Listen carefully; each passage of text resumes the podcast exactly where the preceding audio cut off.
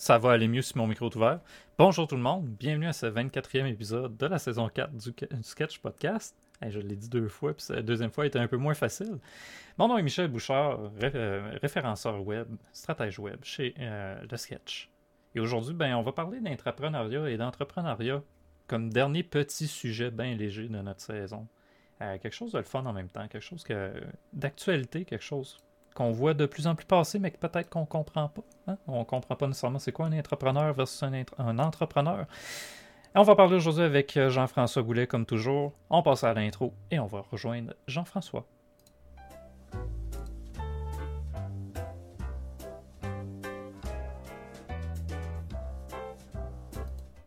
Allô Jean-François, comment ça va? Bonjour Michel, ça va bien, merci. Bon. Euh, écoute, je suis encore en train de regarder parce que là, mon micro je sais pas pourquoi, mon micro, j'ai un petit problème depuis un bout. Microsoft baisse l'intensité de 90% à 50% à chaque fois.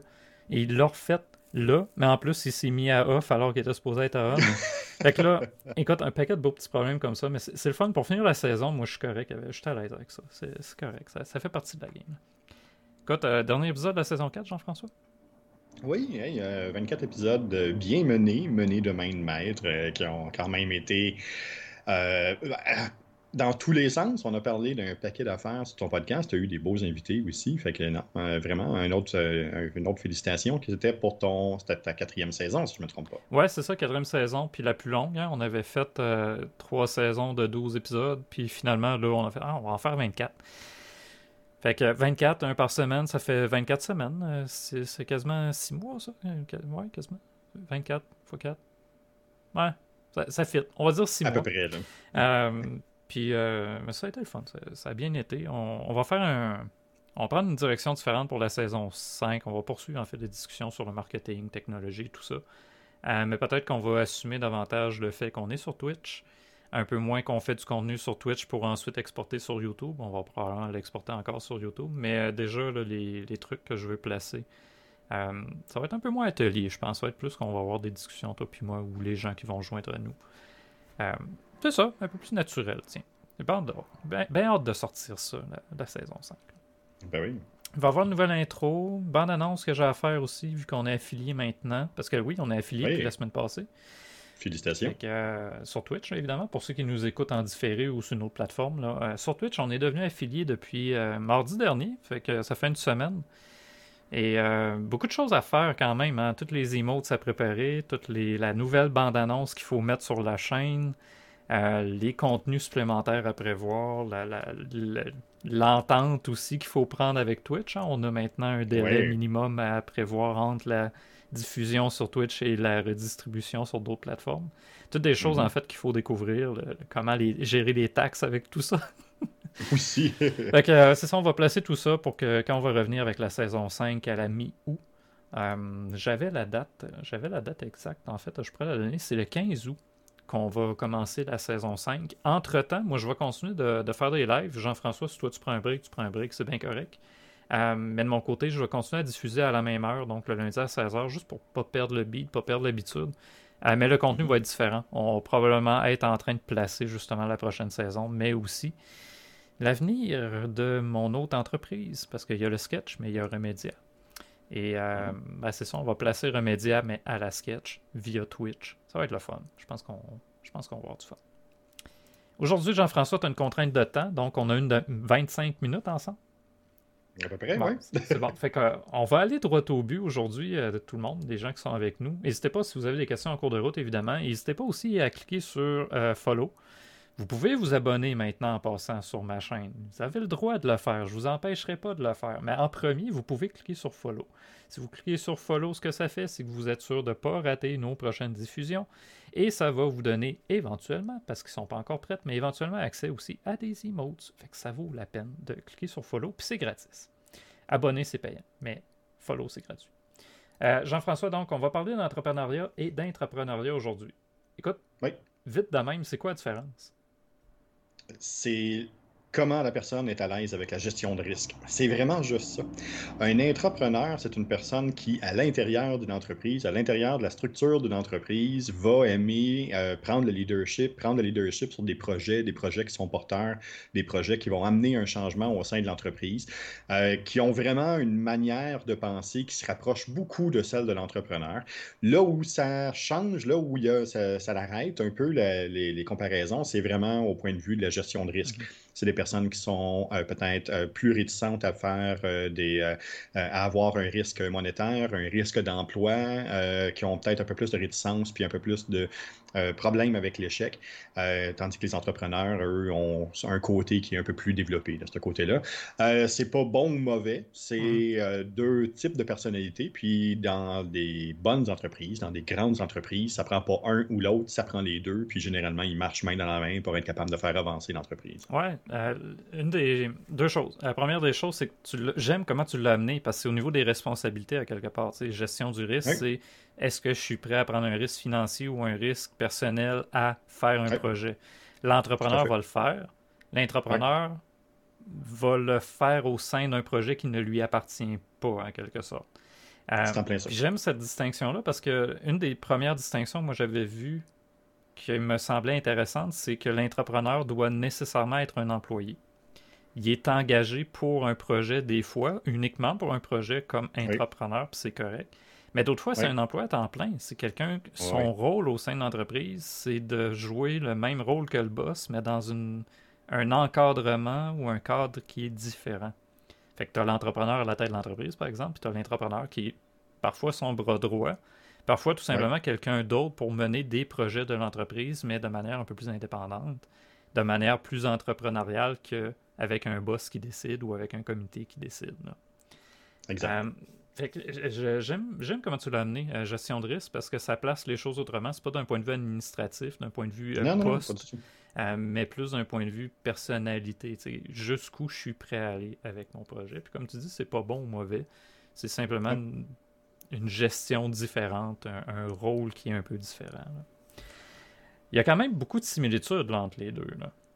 Énormément de similitudes. Je pense que tu avais quelque chose à nous présenter. Ouais, je vais avoir. Euh, je ne veux pas y arriver tout de suite, mais oui, on va avoir un. Euh, j'ai pris une infographie en fait qui vient du site entrepreneuriat.org. Fait que c'est pour dire, ça parle d'entrepreneuriat directement. Euh, et je me suis dit, tant qu'à réinventer à roue, on va montrer aux autres ce qu'ils ont fait.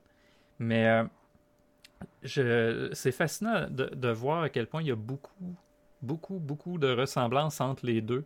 Et que justement, la gestion de risque, c'est probablement, ou le, le, le type d'engagement, tiens, de, est-ce que c'est un employé ou quelqu'un qui gère son propre projet, c'est pas mal là où ça se distingue. Parce que pour le reste, je veux dire, t'es pas mal aussi indépendant, t'es pas mal aussi créatif, t'es pas mal aussi libre de tes décisions quand tu es entrepreneur ou entrepreneur. En fait, quand ça se passe bien, parce qu'on s'entend, l'entrepreneuriat, s'il est mal géré, tu te ramasses avec les mêmes balises qu'un employé, ça ne fonctionnera pas.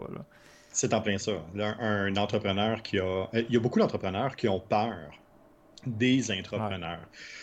Parce qu'ils vont les voir justement comme des personnes qui vont vouloir les confronter, qui vont vouloir les challenger, qui vont vouloir prendre en main l'entreprise, peut-être les tasser de là les bons entrepreneurs vont être capables de les identifier puis les utiliser à bon escient. Puis être capable vraiment d'utiliser un bon entrepreneur pour être capable de faire avancer des projets, justement, souvent des projets administratifs ou des projets qui sont plus grands, plus larges que ce qu'ils font habituellement. Puis, euh, c'est. L'entrepreneur n'a parfois pas toujours le temps ou les ressources pour être capable de faire ça. Oh, ça va carrément en dehors de sa sphère de compétences aussi. Tu sais, je, oh je, voyais des exemples d'entrepreneurs, admettons, qui étaient amenés pour un projet bien précis, mais qui étaient amenés là parce qu'il y avait des expériences ou parce qu'il y avait des, des, compétences tiens, qui étaient complémentaires à ce que l'entrepreneur à la tête de l'entreprise avait. Fait que tant qu'à engager un nouveau groupe ou engager plein d'employés, puis de les gérer comme des employés, il, fait venir, il fait, faisait venir en fait une ressource temporairement ou pas, dépendamment de, l'ampleur, pour ce, cet objectif précis-là.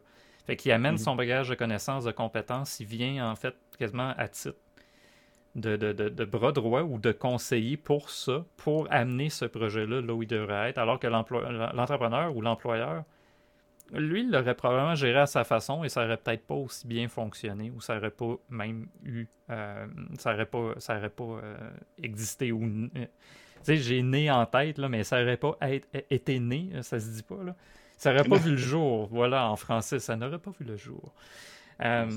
J'aime beaucoup, en fait, ce concept-là d'entrepreneuriat, mais j'ai, moi, j'avais des petites craintes, en fait, quand les premières fois j'en avais entendu parler, par rapport justement à cette ouverture-là de certains employeurs à avoir des. Euh, hein, t'as donné un. Ah, ok, hey, t'as donné un sub à Marie-Isabelle. T'es bien gentil, Jean-François, écoute. C'est un plaisir, tant qu'à tester, on va le faire. c'est bon. Juste comme ça, en passant, ça passe dans les dépenses d'entreprise. J'ai vérifié. Je veux juste te dire, ça, ça, passe, c'est correct. Euh, merci. Donc, tu viens de gagner le premier rang de, de, donateur de, de, subs de la chaîne. Bravo, félicitations. bravo, Marie-Isabelle, pour le, le sub. Euh, donc, c'est ça. Euh, comme je disais, une des choses que moi je notais, c'était beaucoup le, le côté, en fait, des balises qu'un employeur pourrait amener en connaissant pas ce rôle-là d'entrepreneur. Euh, je sais pas, tu sais, on, travaille quand même avec des RH, toi puis moi. Toi, je pense que tu as mm. encore plus d'expérience que moi. Je suis pas mal sûr que tu as plus d'expérience que moi. Là. Juste, juste les cheveux le, le, montrent, les cheveux blancs supplémentaires. là, je te niaise parce que tu vas me dire que moi, j'ai pas de barbe, c'est bien parfait. Non, c'est ça. Mais ça, euh, ça dépend. Tu sais, t'as-tu vécu des problèmes de ce genre-là qui faisaient venir ah un entrepreneur puis que l'employeur comprenait juste pas ce rôle-là qui devait être donné à cette personne-là?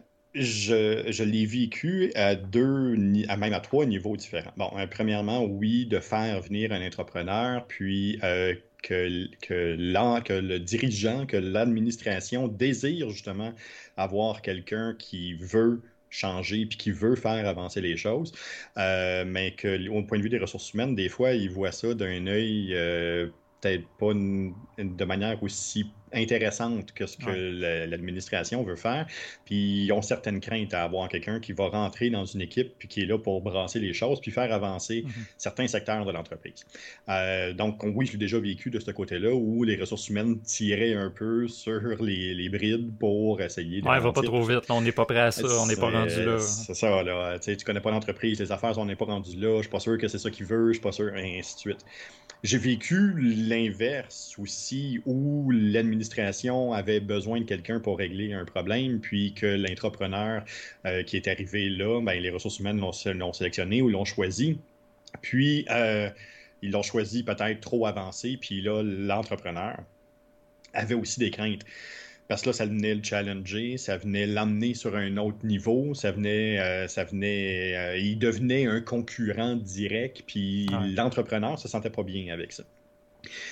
Puis je l'ai vécu aussi en tant qu'entrepreneur moi-même dans des entreprises. Euh, puis oui, il y a des entreprises là, qui vivent très bien avec ce type d'information-là, ce type de personnalité-là. D'autres que ça challenge un peu. Puis souvent la garde rapprochée de l'entrepreneur, les influenceurs qui sont là ne voient pas nécessairement d'un bon oeil quelqu'un qui pousse trop.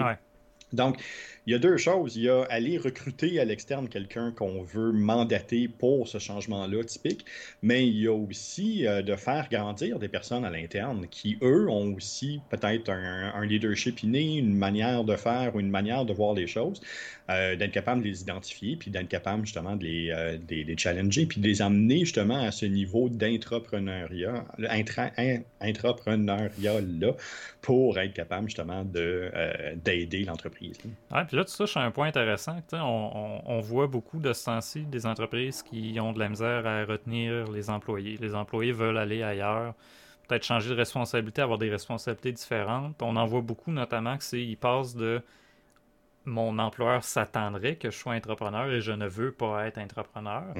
Ou je n'ai pas de place pour m'exprimer, je suis tout le temps euh, freiné, je peux pas faire de projet, je peux pas prendre de décision. Fait que, on a un peu les deux. Hein. Il y en a qui, qui veulent vivre le changement pour avoir plus de responsabilités et d'autres que c'est l'inverse. Je veux pas ces responsabilités-là, mais ils s'attendraient que je les. Peut-être bel exemple, juste les heures supplémentaires. Euh, Tu arrêtes de travailler à 5 heures, puis ton boss s'attendrait que tu fasses des heures de plus. Ben, gars, si employé, tu pas à le faire. Tu peux faire des heures supplémentaires qui sont payées si t'es entrepreneur, là, ces petites heures ou ces minutes-là supplémentaires que tu vas passer à la fin de la journée pour finir de quoi, ça va avec la job à quelque part. Si tu es prêt à ce mode de vie-là, ça va. Si t'es pas prêt à l'avoir, encore une fois, c'est pas bon ou mauvais, là. C'est juste si tu n'es pas prêt à l'avoir, faut pas que tu sois dans ces situations-là. Tu ne seras pas heureux de les vivre, ces situations-là. Non, c'est en plein ça. Puis ça peut créer des frictions aussi, où cette attente-là, ou cette étiquette-là est mise à l'administration, mais pas véhiculée à un employé. Mais ça peut, ça peut devenir une situation qui est très frustrante d'un côté comme de l'autre. Oui. il y, a, un côté de la rétention qui peut être intéressante là-dedans, c'est que si tu vois qu'un employé, justement, a du potentiel, puis que tu te rends compte qu'il est prêt à aller plus loin, qu'il est prêt à faire ses projets au sein de l'encadrement qui lui est offert avec l'entreprise, si tu ne lui offres pas cet espace-là, il va devenir entrepreneur. Il va faire, ben, mais j'ai mes compétences, j'ai mon guts d'aller plus loin, je, je, veux mon propre projet. La minute qu'il commence à penser de même, tu vas le perdre. Mais si tu lui donnes l'opportunité d'avoir l'encadrement, la sécurité même qui vient avec l'entrepreneuriat, peut-être que tu vas conserver une ressource d'extrêmement bonne qualité juste en lui donnant cette liberté-là, finalement, d'aller un peu plus loin, cette indépendance-là, qui, je pense, est importante autant pour les entrepreneurs que pour les entrepreneurs. Tu sais, de, pas d'être nécessairement autonome, parce que même si on est autonome dans nos projets en tant qu'entrepreneur, je trouve qu'on n'est jamais tout seul. Les bons entrepreneurs sont jamais seuls. Mais tu sais, indépendant. On, est on est maître de notre destin, comme on disait en politique un certain bout. Là. euh, ce que je vais faire, si tu es d'accord, je vais partager le, ben l'infographie qui a été faite par entrepreneuriat.org. Je vais partager en fait même le lien dans le chat. On va juste regarder ça rapidement ensemble. Il avait identifié 1, 2, 3, 4, 5, 6 points. Non pas de différence, mais simplement 6 caractéristiques. Tiens. Et la première qu'ils ont identifiée, c'est justement l'indépendance. Et quand on disait ça se ressemble, c'est pas nécessairement pareil, mais ça se ressemble. L'indépendance, c'est pour l'entrepreneur. L'entrepreneur est à gauche, l'entrepreneur est à droite. Euh, j'aurais dû mettre mon titre comme pour fitter avec l'infographie, hein, entrepreneur et entrepreneur. C'est pas grave, mon, OCD va embarquer, mais c'est correct. Euh, donc, l'entrepreneur, forte indépendance dans la conception et le pilotage de son projet d'entreprise. Alors que du côté de l'entrepreneur, c'est relative indépendance pour concevoir et piloter son projet d'entreprise. Mais donc, l'entrepreneur, c'est vraiment au niveau de l'entreprise qui est indépendant, alors que l'entrepreneur, c'est au niveau des projets. Il peut, à l'intérieur d'une entreprise ou d'un projet, ou on dit entreprise, mais ça peut être conglomérat d'entreprises, ça peut être plus large que ça une grosse mm. corporation, admettons qu'il y aurait une agence au sein de cette corporation-là qui vient s'intégrer, ben, l'entrepreneur pourrait avoir cette place-là et cette indépendance-là euh, de mener le projet à sa façon, même s'il y a certaines palises, probablement avec un contrat de travail qui vont être mis en place. Oui, tout à fait. Euh, il y a les contraintes de temps. Ça, je trouve ça important parce que c'est c'est peut-être un point de friction qu'on voit de plus en plus passer. Tiens, il y a comme une mode aux États-Unis en ce moment là, de anti-work. Hein, des gens qui s'opposent aux conditions de travail un peu, euh, un peu restrictives, nocives ou toxiques tiens, qu'il pourrait avoir dans certaines entreprises. Euh, et la contrainte, ici on parle de contrainte de temps plus en termes de réussite ou en termes de projet, mais la contrainte de temps aussi en termes d'horaire, je pense qu'elle est importante. Euh, ce qu'entrepreneuriat nous dit, donc, en train de temps du côté de l'entrepreneur, c'est une forte pression à démontrer très rapidement la réussite. On pourrait la relativiser parce qu'il y a certains types d'entrepreneurs qui peuvent mesurer leur réussite non pas sur le, court terme, tiens, euh, mais plus est-ce que mon projet est durable. Je, mm-hmm. me prends moi en, exemple là-dedans. Je, suis quelqu'un de plus patient. Je veux que ça marche vite, mais en même temps, je veux surtout que ça marche longtemps. Euh, alors que du côté de l'entrepreneur, la contrainte de temps, on va plus l'exprimer en termes de flexibilité qui permet de faire maturer et, d'optimiser son projet vers la réussite. Fait qu'il y a. Mhm. Je, vais l'exprimer comme ça, puis tu me corrigeras, mais j'ai peut-être des fois l'impression que l'entrepreneur va être moins patient envers lui-même qu'une entreprise pourrait l'être envers l'entrepreneur. Ah oui. Oh, oui, c'est clair. Et puis, il y a quelque chose aussi d'intéressant dans cette contrainte de temps-là les deux font, euh, les deux sont liés à, la liberté. Euh, la contrainte de temps pour l'entrepreneur, c'est pour lui, sa liberté, c'est le choix. Mhm. Euh, d'avoir le choix, d'avoir, d'être capable de faire avancer les choses, puis ça reste son entreprise, ça reste ses choses, ça reste son, son environnement que lui-même a créé. Fait que ça devient important à ce moment-là de, d'avoir ce choix-là. Euh, là où il y a souvent des frictions, puis où tu dis justement qu'il peut avoir des, frictions, c'est que les deux vont parler la même chose, vont dire la même terminologie, mais la liberté de un, c'est pas la liberté de l'autre. La liberté de choix pour l'entrepreneur, c'est une liberté de temps pour euh, l'intrapreneur euh, qui lui veut avoir de l'engagement, mais jusqu'à une certaine limite, parce que c'est pas son bébé, c'est pas son environnement. Euh, il continue pareil à travailler pour, pour à l'intérieur d'une structure qui n'est pas sienne. Fait c'est de. Il y a une grosse importance qui doit être donnée à l'ajustement du vocabulaire en entreprise. Ouais. Ah, j'essaie de trouver une image c'est pour poursuivre avec l'idée d'un bébé parce que j'ai l'impression que l'entrepreneur, ça serait quand même son bébé, mais. Et que je sais pas si on pourrait dire qu'il prend soin d'un morceau du bébé, mais là, rendu là à déconstruire des bébés, peut-être qu'il y a un danger. Euh, mais tout ça pour dire, tu sais, c'est. C'est ton bébé, mais c'est pas tout à fait ton bébé en même temps. Je, pense que, au niveau de l'engagement, c'est très similaire, mais on arrive au troisième point, puis je pense que c'est là, justement, c'est similaire, mais le risque qui est associé à cet engagement-là n'est pas le même. Salut Mouette, merci d'être là. Tu prends une petite pause avec nous. Écoute, euh, merci. C'est le fun de savoir que tu viens prendre ta pause avec nous. Comment ça va? Comment ça va? On est, on est juste lundi, mais comment se passe ta semaine jusqu'ici? Ça starte-tu bien de ton côté? Euh, donc, le risque, l'entrepreneur va assumer la plupart des risques d'affaires puis des conséquences qui viennent avec les décisions qu'il va prendre. Il va assumer le risque de ces décisions-là. Alors que l'entrepreneur va assumer un risque modéré qui est lié à son projet. Fait que c'est pas. On va revenir avec l'exemple de la corporation. Tiens, il va gérer le risque de l'agence qu'on va lui confier ou du projet qui lui est confié. Mm-hmm. Mais si l'entreprise prend des mauvaises décisions, c'est pas lui qui va prendre ce risque-là, c'est l'entrepreneur lui-même qui va les prendre. Exact. C'est en plein ça. Fait qu'on voit déjà, tu sais, comme tu disais, gestion de risque en partant. Eux autres l'ont mis en troisième. Je suis pas sûr qu'ils l'ont hmm. mis en, termes d'importance, mais ça faisait quand même partie des, euh, des critères qu'ils ont mis pour comparer l'un et l'autre. Il y a la valeur ajoutée. Je, je, vais un peu plus vite en voyant le temps passer. Je sais que tu m'as dit 4h30, fait que je, sais. On va essayer de rentrer dans le temps. Euh, valeur ajoutée, donc l'entrepreneur doit démontrer sa valeur ajoutée aux parties prenantes, donc pas seulement euh, aux autres comment dire, aux associés ou encore aux investisseurs, mais aux partenaires, aux collaborateurs, à tout le monde. Alors que l'entrepreneur, lui, c'est la présence de l'entreprise d'accueil confère des garanties additionnelles aux parties prenantes. C'est sa présence vient ajouter de la valeur, mais c'est pas lui qui fait, comment dire, il n'y a pas le la même part, tiens, que l'entrepreneur. C'est un morceau de, alors que l'entrepreneur, bien souvent, c'est lui. ça passe ou ça casse. Fait que c'est. Je trouve ça intéressant parce que cette valeur-là ajoutée, on la voit peut-être beaucoup, mhm. beaucoup, beaucoup du côté des entrepreneurs sur le web. Comment mhm. d'entrepreneurs font même, euh, je veux dire, gèrent leur personnalité, euh, euh, ont un brand personnel, tiens. Les entrepreneurs, ont-ils vraiment des brands personnels? Il y en a.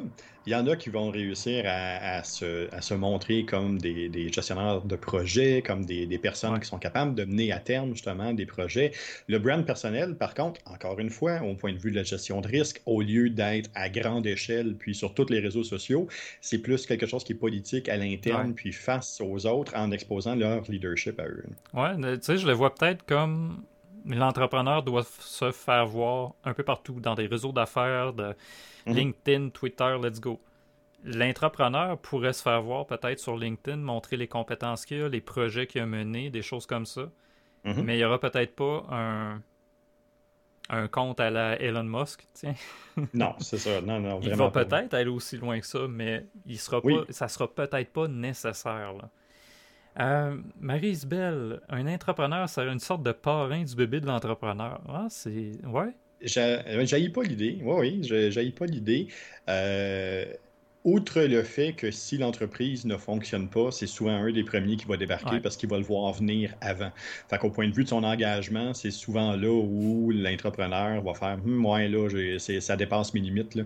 Euh, fait que oh, c'est pas lui qui va reprendre les règnes puis qui va, euh, qui va relancer l'entreprise nécessairement. c'est un parrain qui va partir vite s'il se rend compte que le bébé vieillit mal. C'est un parrain euh, qui fume puis qui risque de partir au dépanneur. Ouais, c'est ça. Ouais qui revient pas. Ah. c'est ça.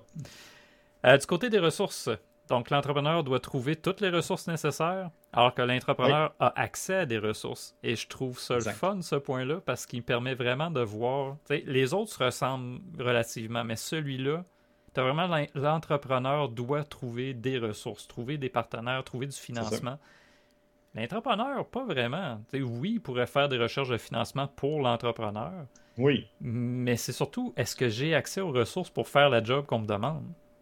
la bonne dynamique qu'on va retrouver souvent avec un entrepreneur puis un intrapreneur, c'est l'entrepreneur qui va s'asseoir, qui va s'asseoir avec l'intrapreneur puis qui va lui dire Tu as besoin de quoi pour avoir ton projet Tu as besoin de quoi pour mener ça à terme Puis là, lui, l'entrepreneur, va prendre sur lui de débloquer les différentes ressources, qu'ils soient matérielles, financières, humaines, mais il va travailler puis il va essayer justement de contrôler puis de donner le maximum à cette personne-là pour que le, le, projet ben, soit avancé et acceptable. Non, puis je me demande, tu sais, euh, on parlait de dynamique entre employeur puis entrepreneur tantôt. Là. Combien d'entrepreneurs, justement, vont arriver dans une situation où l'entreprise n'a pas les moyens de ses ambitions? Oui. Tu sais, ça nous arrive continuellement là, qu'on va arriver dans un projet, quelqu'un nous dit ah, j'ai besoin d'une bonne stratégie ou j'ai besoin de réussir sur Facebook ou LinkedIn ou whatever. Puis on arrive, puis ben, t'as pas les moyens de payer les ressources que tu aurais besoin pour faire ça. Ou encore, tu aurais besoin d'un employé à temps plein pour faire ce que tu veux. Euh, j'ai l'impression qu'un entrepreneur, c'est un, risque important quand même d'arriver dans un projet. Ah, je vais l'amener comme ça, tiens. Je pense qu'il faut avoir bien balisé avant pour pas arriver justement dans une situation où tu as un entrepreneur qui débarque puis que là, tu y mets des barrières financières continuellement ou matérielles mm-hmm. ou euh, humaines. Tu n'as pas les ressources pour le faire puis je peux pas les engager. Mm-hmm. Euh, tiens, aussi niaiseux que ça, j'ai pas le matériel pour faire le projet que tu m'as demandé de faire. Oui. Peut-être le balisage en amont va être important pour l'entrepreneur. Bien comprendre, y a-t-il les moyens de ses ambitions? Ah oui, complètement. Puis cette discussion-là est importante. Puis c'est ultra important quand il y a cette dynamique-là au sein d'une entreprise, qu'il y ait des rencontres fréquentes entre les deux, justement, pour faire le point à où on en est rendu, qu'est-ce qui reste à développer, pourquoi est-ce que les attentes d'un ne sont pas nécessairement les attentes de l'autre, puis on peut-tu trouver un terrain d'entente dans le milieu, puis c'est quoi les objectifs là, au sein de l'entreprise? Ouais. C'est le fun que tu le dises même, parce que ça nous amène au dernier point qui est une communication quand même, la prise de décision. L'entrepreneur qui va être impliqué dans toutes les décisions stratégiques, on s'entend s'il est maître de son projet à au moins 51% euh, Si le, décisionnel est partagé ou comment dire, géré par un, conseil d'administration quelconque, il sera peut-être pas aussi maître de son projet que ce qui est exprimé là. Euh, pour les petits entrepreneurs, oui. Mm-hmm. Euh, mais l'entrepreneur, donc, va partager le pouvoir décisionnel. Comme on disait, il est, il est sous l'environnement ou l'encadrement de l'entreprise. Fait qu'il oui, oui, il va avoir des décisions qu'il va pouvoir prendre, mais le pouvoir décisionnel est partagé au, au moins avec l'entrepreneur on revient encore à la gestion des risques. Tu vois, l'entrepreneur va agir, va faire, va prendre des décisions, va lancer ça. Puis au point de vue de l'entrepreneur, ben, il, va suggérer. rarement on va voir un entrepreneur prendre une décision finale sur un projet sans avoir consulté à gauche ou à droite. Puis encore là, c'est une gestion de risque. Il y a des entrepreneurs qui vont laisser carte blanche à des entrepreneurs mm. pour qu'eux, justement, soient en mesure de prendre les décisions. Mais c'est un long processus. Euh, que, que l'entrepreneur développe la confiance, ah puis soit capable d'avoir la de, de, d'apposer la parole du dirigeant face à des projets, euh, ça prend un certain temps, puis ça prend un certain, un certain backbone aussi. Non, ce ne sera pas du jour au lendemain. Comme tu dis, la confiance doit être importante là-dedans. De, ben, on gère nos propres projets. Juste de le partager, tiens, le sketch, déjà, ça prend une certaine confiance entre nous deux, mais là, de dire qu'on donnerait un morceau du sketch à quelqu'un, même s'il n'est pas 100% indépendant, écoute, moi, le premier, là, je serais je le sais qu'il faudrait que je, que je comprenne bien, plus que connaître, que je comprenne bien comment cette personne-là veut gérer les choses, vers où elle veut aller. Est-ce qu'on a une vision commune ou une vision qui va être complètement opposée? Et si c'est complètement opposé, c'est peut-être difficile justement de rentrer dans une relation de confiance. Fait Tout à fait. Je, on va, juste regarder, y avait-tu d'autres choses? Ah oui, il y avait ça. Euh, en bas du tableau, donc les similitudes entre les mhm. deux, puis après, je vais revenir à mon idée. Euh, les similitudes dans les deux ne sont pas que sémantiques. Donc, il dit ah. les entrepreneurs, entrepreneurs vont être créatifs et innovateurs, persévérants. Mm-hmm. moi, ça, c'est ce que j'aime le plus, la persévérance. Je trouve que ça fait tellement la mm-hmm. différence entre un entrepreneur qui dure, un entrepreneur qui dure, et quelqu'un qui abandonne ou qui change de projet à mesure. Ah, oh, ça marche pas aussi vite que je voudrais, je change. Oui. Tu sais, persévère des fois un peu plus, euh, ça, va peut-être faire la différence. Mais bon. Euh, discipliné, motivé, autonome. Mm-hmm. Effectivement, si tu pas une certaine discipline. Euh, puis tu sais, la discipline, c'est pas un horaire de 8 à 5. C'est drôle, hein? La discipline, ça peut juste être d'avoir, de savoir c'est quand tes périodes de productivité, puis de les assumer, puis continuer à les comprendre. C'est ça, juste les comprendre des fois.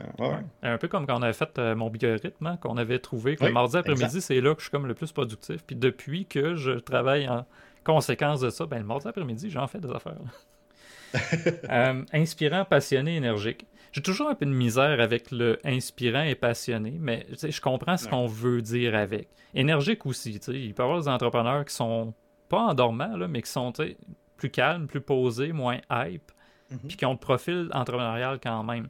J'ai l'impression que plus le dernier point, ça, ça rejoint les tests qu'on va faire en amont qui vont dire euh, est-ce que tu euh, est-ce que tu as le profil d'entrepreneur? Puis si t'es pas assez hype sur leur échelle d'un à 10, ben t'es pas entrepreneur. Là. Ça, je suis peut-être un peu moins d'accord. Peut-être un avis différent là-dessus, mais moi j'ai l'impression que tu n'es pas obligé d'être énergique ou de démontrer autant de passion. L'investissement que tu mets dans ton projet peut démontrer ta passion beaucoup plus que la passion en affaires, c'est un mot qui est galvaudé. passionné, on a tendance à imaginer le passionné, un type un peu euh, Hollywood, là, qui, qui se garoche un peu partout, qui se garoche dans les murs, qui que, que, que c'est tout ou rien, mais passionné, c'est aussi croire à son projet, c'est aussi croire à ce qui se passe. Euh, c'est aussi être capable de parler avec passion du produit, de ce qu'on fait, de l'utilisation qu'on fait. fait le passionné au point de vue affaires, puis le passionné qu'on a dans le, comment je dirais ça, dans, la culture populaire euh, de, des entrepreneurs, euh, il y a une bonne différence. Puis énergique, c'est la même chose.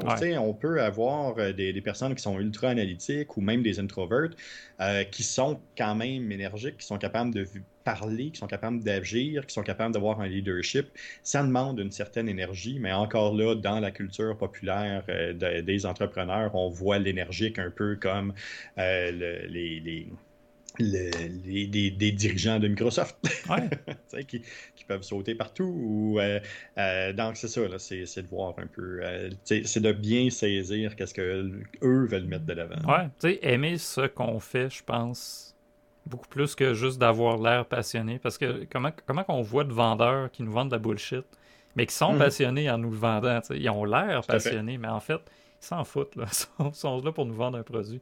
J'ai l'impression que c'est ça le problème. On, on va revenir avec ce dernier point-là avec des traits de personnalité qui sont peut-être un peu plus vu tiens, ou reconnu par la, masse, par le, commun des, gens, puis c'est correct.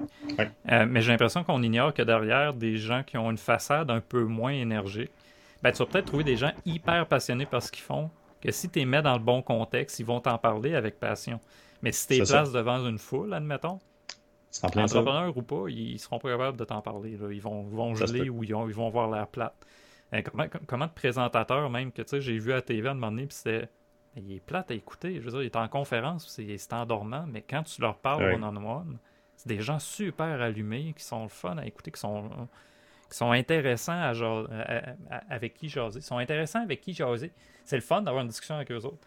Mais si tu les mets dans un contexte où il faut qu'ils animent une foule, pas pantoute, là, ça marchera pas. Des profs, c'est un bel exemple. Combien il y a de profs qui sont devant une classe puis qui sont plus ou moins intéressants, mais quand tu leur parles de leur sujet, my God, ils vont t'amener dans leur monde, tu vas rester des heures avec eux autres, tu n'auras pas le temps de passer. C'est en plein ça. Euh, mon fameux Pomodoro, ouais, pour la discipline, exactement, oui. C'est un bel exemple. Si tu utilises Pomodoro de la bonne façon pour les bonnes raisons, ça peut devenir un outil extrêmement utile pour te discipliner. Si tu l'utilises comment dire mal. mal ou que tu l'utilises pas pour les bonnes raisons, que c'est pas une méthode qui te convient, ben peut-être que là ça fonctionnera pas pour ta discipline. c'est comme la méditation pour certaines personnes, c'est bénéfique. Ça aide justement à avoir une discipline de, de, de, de santé mentale. Tiens, je prends soin de, mon mental, de mon corps. Pour moi, la méditation, c'est un stress. Assoyez-moi à quelque part pour pas penser, je vais penser tout le temps, tout le long, puis je vais juste stresser à me dire que je fais rien. Euh, euh, on a quelques commentaires. Euh, Mouvette, ton ex de prof, la différence entre. ton exemple de prof.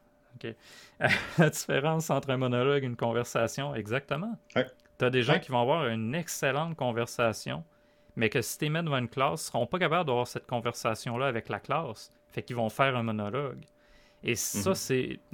Pour des cours magistraux, ça peut fonctionner. Des cours avec une plus grande audience, des cours de 100-150 personnes dans la salle, ça peut aller. Mais un cours, mettons, à l'université de, de Rimouski, où tu as 8 étudiants dans la salle, si tu fais un monologue de 3 heures, ça fonctionnera peut-être pas aussi bien que si tu es capable d'interagir avec la classe. C'est ça. Euh, mais quand tu leur poses, euh, Bay nous dit, mais quand tu leur poses une question spécifique, eh bien, c'est un ouragan de passion, exactement. Tu as des gens que tu peux allumer en démontrant juste un peu d'intérêt envers ce qu'ils font. Puis, euh. Ça sera peut-être pas des gens auxquels tu t'attends. C'est des gens qui vont avoir l'air tranquilles, pas si énergiques que ça, mais qui en mettent de l'énergie dans leurs affaires. Peut-être ça. C'est pas l'énergie apparente nécessairement, mais l'énergie qu'ils vont mettre dans leur projet. Là, je suis d'accord. Oui, c'est ça. Écoute, Jean-François, je t'ai tenu 10 minutes de plus que ce que tu m'avais dit. T'es-tu correct pour ton temps? Oui, je t'arrête. OK. Euh, fait quoi? On a regardé vite vite les différences entre entrepreneurs et entrepreneurs. Euh, c'est encore assez récent au Québec, l'entrepreneuriat. Du moins, ça fait pas si longtemps que ça qu'on en parle. Ça fait pas très longtemps qu'on en parle. C'est des concepts qui sont assez nouveaux. Euh, ça vient vraiment de. Euh, ça vient d'un peu euh, au point de vue, entre autres, aux États-Unis, beaucoup. c'est vraiment dans cette culture entrepreneuriale-là que ça s'est développé. beaucoup avec les startups. Euh, c'est vraiment là où les personnes se sont greffées un peu. Mais euh, non, c'est ça. Au Québec, on commence de plus en plus à, en parler, au moins à ce que ça devienne dans la culture populaire des affaires. Euh, puis c'est juste bénéfique. Mm-hmm. C'est quoi la différence entre entrepreneur et slasher? Bonne question. Pour ceux que Slasher est passé dans le vocabulaire il y a quelques années. On entend peut-être un peu moins parler, là. mais mhm. Slasher a été très valorisé il y a quelques années parce que c'est une personne qui va faire beaucoup de choses, mais qui ne sera pas spécialiste de rien nécessairement. Et le problème qu'on a vu vite avec les slashers, c'est que c'était des gens à qui on allait demander tout et n'importe quoi. Viens dans mon projet, tu vas être un peu entrepreneur, sauf que tu te ramasses ben avec tous les chapeaux en même temps. Mais c'est. Ouais, c'est ça. C'est pour ça que j'ai de la misère à répondre parce que c'est pas. C'est pas un entrepreneur. Un slasher, c'est pas un entrepreneur. C'est une personne qui va. Euh, qui valorisera pas les mêmes choses que l'entrepreneur. Mhm. Euh, le slasher va, va s'accomplir, va vouloir vraiment s'accomplir avec le nombre de tâches, avec, le, avec des chiffres, avec des, de la rentabilité, avec des, des objectifs beaucoup plus personnel que des objectifs d'affaires ou des objectifs d'équipe. Euh, c'est ce qu'on peut appeler euh, souvent un, yes man énergique euh, sur le Red Bull. Oui, parce que le slasher, en plus, va occuper souvent plusieurs emplois. Fait qu'il va avoir un rôle entrepreneur, mais dans plein d'entreprises différentes, dans plein de projets différents. Fait que rendu là, en tout cas, pourquoi je l'amène là, c'est juste j'ai vu des gens qui mélangeaient les deux récemment.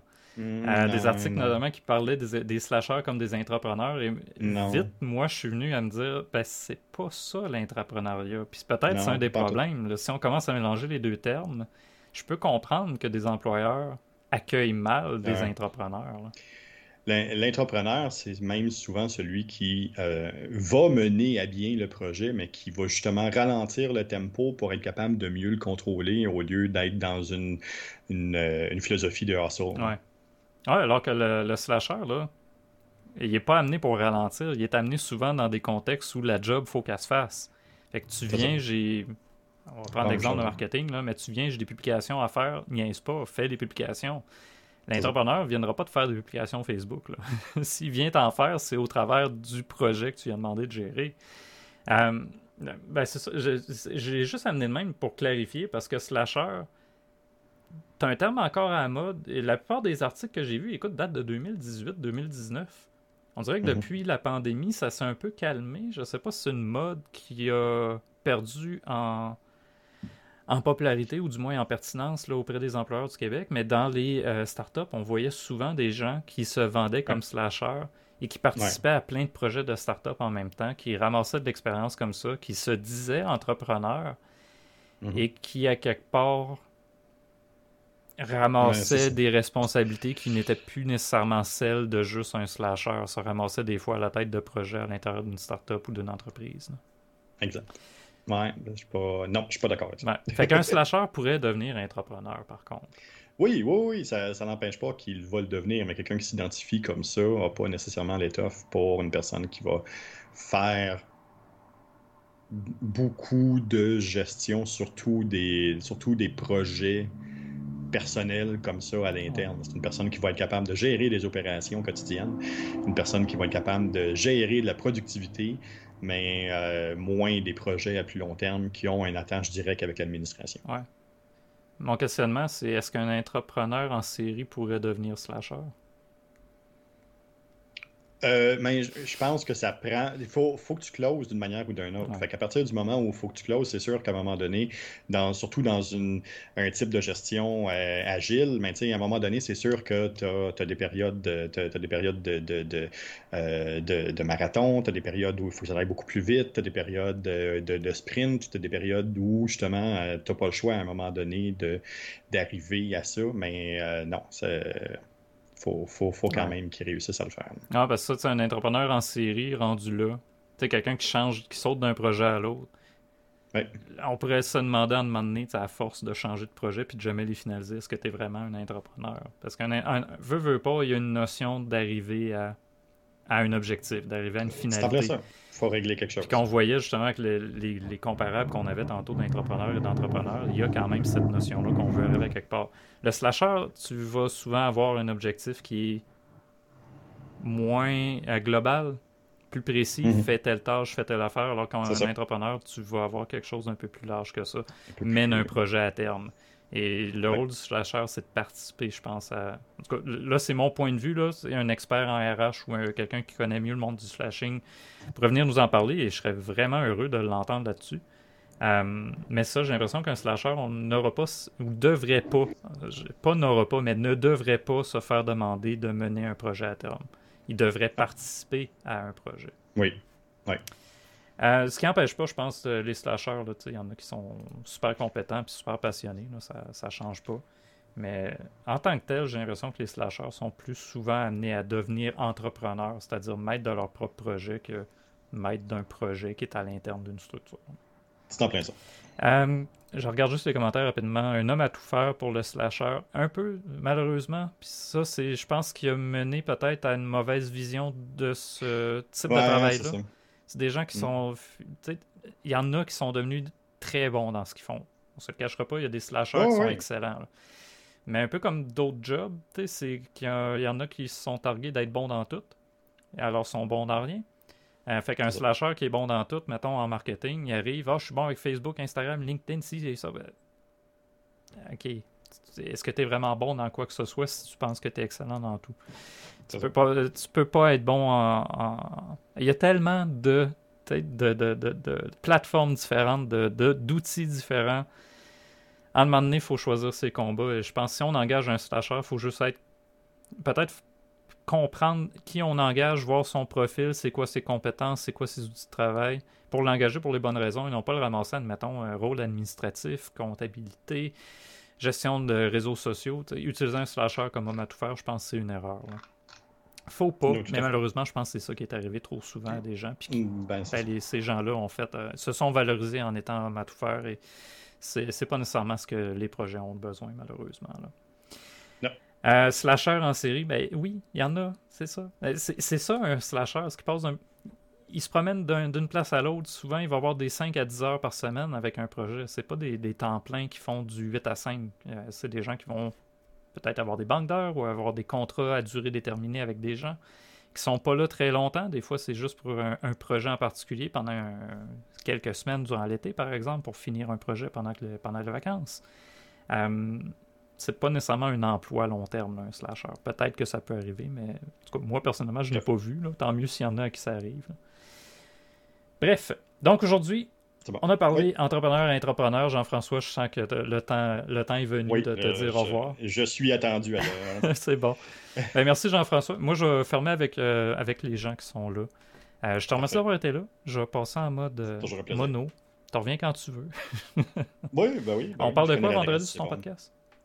Euh, vendredi, on parle des, euh, des, mauvaises, euh, des, des, publicités qui sont mal ciblées, des jeunes qui ont des publicités de bière sur leur fil d'actualité ou quand ils regardent des publicités YouTube.